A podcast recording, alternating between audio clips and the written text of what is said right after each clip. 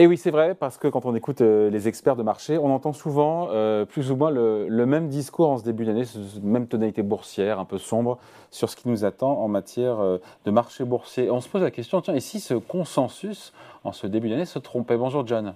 Bonjour David. John Plassard pour la Banque Mirabeau. consensus, j'ai dit, qui est assez dark, il faut le dire, en, ce début d'année. en gros, l'allure des marchés boursiers, possiblement, quand on écoute toutes les grandes banques, euh, c'est bof sur le début d'année, même si pour l'instant c'est un peu contredit, puisque le marché a pris quand même 4% sur les marchés européens. Et en gros, ça finit mieux euh, dans, une seconde partie d'année pour une année qui serait à peu près flat. Tout le monde, c'est vrai, tout le monde tient à peu près ce même discours. Euh, toutes les banques parient quasiment sur le même scénario. Oui, tout à fait. On voit d'ailleurs que ce discours est alimenté par le, FMI, hein, qui a rappelé quand même cette semaine qu'un tiers des économies rentreraient en récession. Donc c'est l'événement le plus attendu qu'on a depuis près d'une décennie. On va rentrer en récession en Europe, on va rentrer en récession en Grande-Bretagne. Les États-Unis pourraient potentiellement l'éviter, mais on va avoir un choc euh, de la récession qui va se traduire par des bénéfices des entreprises et une croissance économique qui sera sous pression. Et évidemment, euh, on aura un marché boursier qui va fortement baisser en début d'année et se reprendre en, deuxième partie de l'année. Donc ça, c'est le consensus.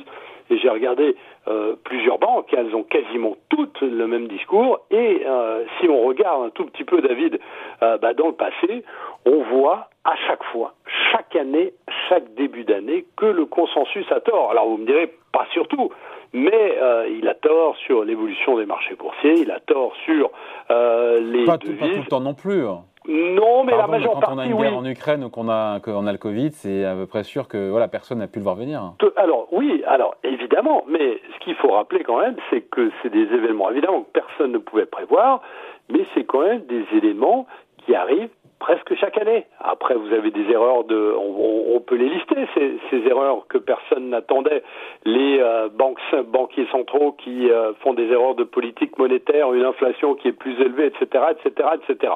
Donc, de toute manière, évidemment, ces événements on ne les prévoit pas, mais on constate que le consensus a tort. Alors après, on va pas débattre là-dessus, mais évidemment, vaut mieux souvent être faux dans le consensus que qu'être le seul qui a raison, puisqu'on ne vous écoute pas.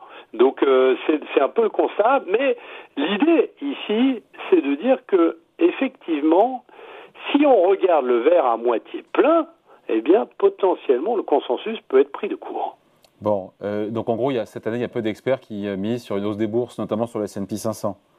Non, du tout. On voit alors les, les, les plus grands spécialistes s'attendent à une année euh, qui ne bougerait pas, c'est-à-dire une forte baisse en début d'année de l'indice et puis après un rebond qui nous remettrait au même niveau plus ou moins où on est aujourd'hui. D'autres parient sur de plus fortes baisses, mais on est dans une situation où cette année, il ne va absolument rien se passer sur les indices, c'est-à-dire que si vous investissiez le 1er janvier, eh bien au 31 décembre, vous auriez la même somme. Bon, et votre point, c'est de dire qu'on aura peut-être de meilleures perspectives, de meilleures nouvelles cette année, et que ça pourrait mieux se passer que ce que les uns et les autres attendent.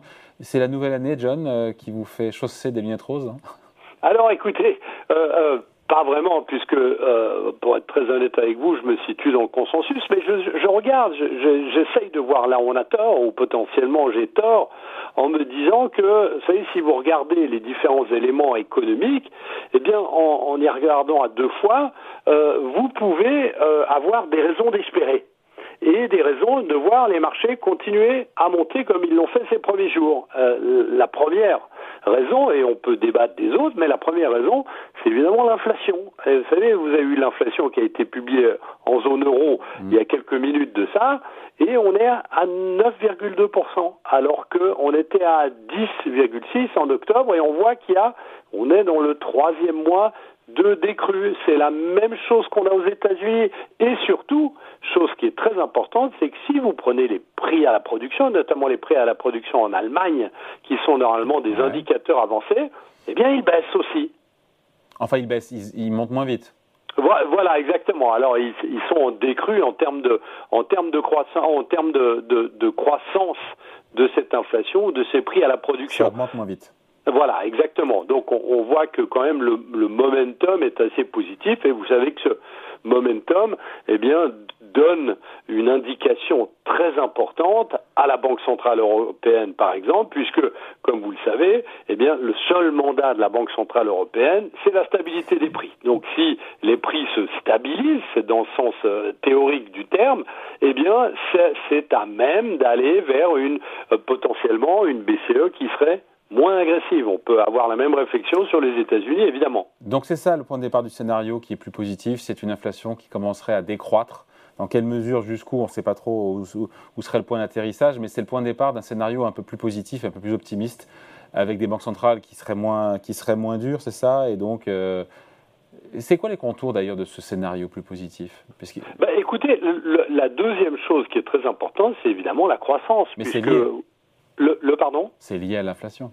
C'est lié à l'inflation, tout à fait. Où on voit que avec une décrue de cette inflation, bah, les États-Unis potentiellement vont éviter euh, la récession. On aura un soft landing.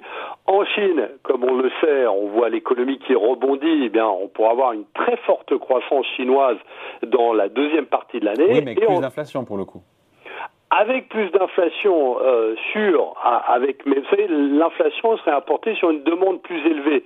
Donc, euh, on a une inflation potentiellement qui serait élevée, mais toujours avec une croissance qui serait nettement plus élevée, qui serait euh, le, le, scénario idéal d'une certaine manière, puisque l'inflation est tirée par la demande et non, non plus par l'offre. Et donc, on, ça c'est la première des choses. Après, euh, en zone euro, oui, on s'établit que la, la, majeure partie, euh, la moitié des, des, pays du bloc euh, sera en récession, mais on pourrait avoir une récession très courte. Et ça, c'est une chose assez positive aussi. Au niveau des politiques monétaires, on en a parlé. Si vous regardez les fondamentaux des actions en elles-mêmes, c'est les bénéfices par action, ils ont déjà été rabotés par les analystes et graduellement. Aujourd'hui, on est à combien? En estimation 2023 Alors, je n'ai pas regardé pour l'Europe, le, le, alors vous, vous m'excuserez, David, mais on voit que on, a eu ce phénomène par les années qui ont raboté leurs estimations tout au long de l'année, et on va venir dans une, euh, dans une, euh, une croissance graduelle. Même chose pour les valorisations qui se sont ajustées dans un mouvement de de-rating, donc ça c'est aussi important.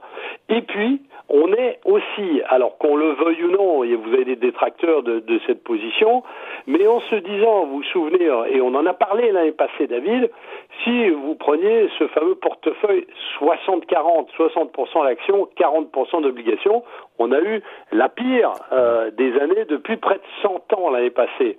Et d'avoir deux années consécutives euh, avec euh, ce type de performance, c'est extrêmement rare, voire impossible, jusqu'à aujourd'hui, vous me direz l'histoire ne parle pas du futur, mais on est dans une situation où l'année passée, vous l'avez dit, on a eu euh, évidemment la guerre en Ukraine, on a eu des banquiers centraux qui ont très très rapidement, euh, de la manière presque la plus forte depuis les années 80, remonté leur taux, ce qui ne sera pas le cas cette année.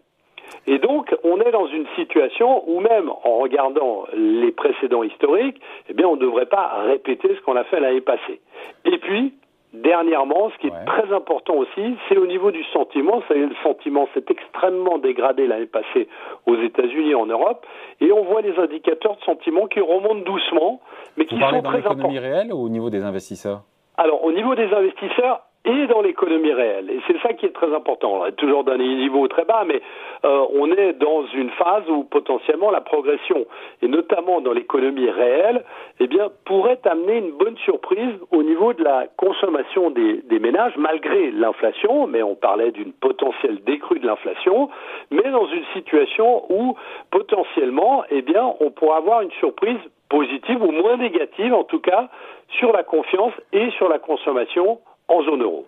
Donc voilà, vous êtes dans le consensus, John, mais vous dites, tiens, et si on se trompait peut-être, peut-être que ça pourrait mieux, se passer mieux que prévu. Voilà, exactement. Et tout en disant qu'il faut regarder le, verre à moitié euh, plein, parce que on a des raisons d'espérer, malgré la noirceur qui nous est décrite tous les jours euh, par les, institutions. Et, donc les raisons d'espérer, quoi C'est le gaz qui est plus bas, le prix du gaz qui est plus bas, le prix du pétrole, l'inflation qui décroît aussi, tout à fait. Et puis aussi le prix des matériaux qui, qui baisse. Et s'il devait monter, ce serait, comme on l'a dit avant, pour de bonnes raisons, entre guillemets, c'est le retour de la demande. Allez, merci beaucoup. Point de vue signé John Plassard pour la Banque Mirabeau. Salut John, encore bonne année.